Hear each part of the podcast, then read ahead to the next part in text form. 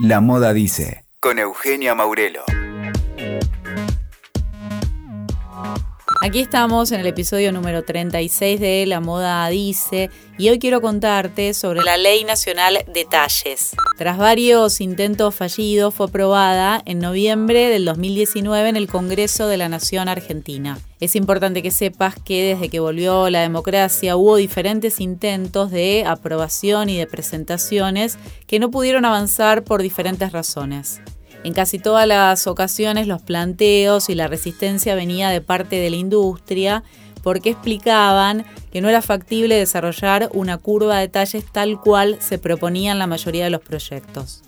Desde hace más de 30 años, diferentes organizaciones de la sociedad civil sostuvieron el reclamo hasta que finalmente, en el mes de marzo, el proyecto de una ley nacional de talles logró un acuerdo en el Senado de la Nación entre el bloque del Frente para la Victoria y el oficialismo.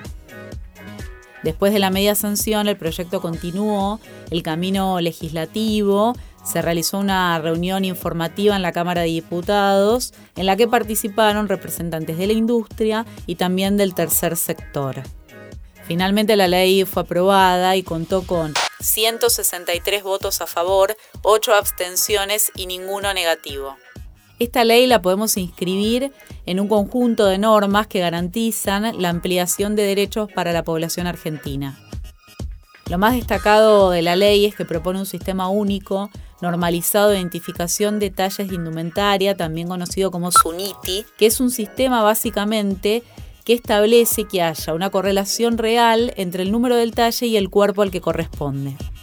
Esta tabla se va a obtener a partir de un estudio antropométrico que está realizando el Instituto Nacional de Tecnología Industrial, el INTI, en diferentes puntos del país. El propósito es tomar las medidas de personas de diferentes edades en diferentes lugares y situaciones en toda la extensión de la Argentina. A partir de eso se espera que todas las personas que asistan a un comercio puedan encontrar un talle acorde a la tabla de medidas establecida.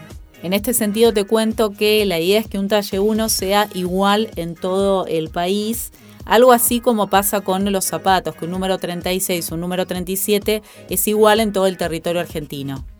La ley establece además que los comercios tendrán que exhibir un cartel que se pueda ver fácilmente con la tabla de medidas corporales normalizadas.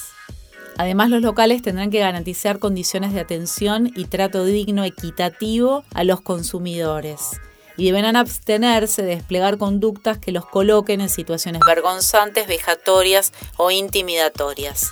Como te decía antes, esta aprobación representa un gran avance en la ampliación de derechos, aunque todavía falta la reglamentación y la puesta en práctica de esta ley. Es importante aclarar que esta ley no establece una curva de detalle, sin embargo, diferentes organizaciones de la sociedad civil están pensando a futuro y consideran que al menos debería considerarse un rango de entre 6 y 7 talles. Antes de terminar, quiero darte algunos datos que dan cuenta de la trascendencia de esta medida. La organización Anybody consultó a 8.000 personas y relevó que el 69,55%, sí, escuchaste bien, el 69,55% tiene dificultades para conseguir ropa de su talle.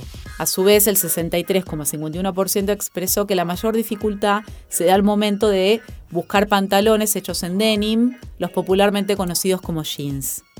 Además, el 79% encuentra la ropa que desea en talle único, siempre 36,68% y frecuentemente el 42,56%. Escuchaste La Moda Dice con Eugenia Maurelo. WeToker. Sumamos las partes.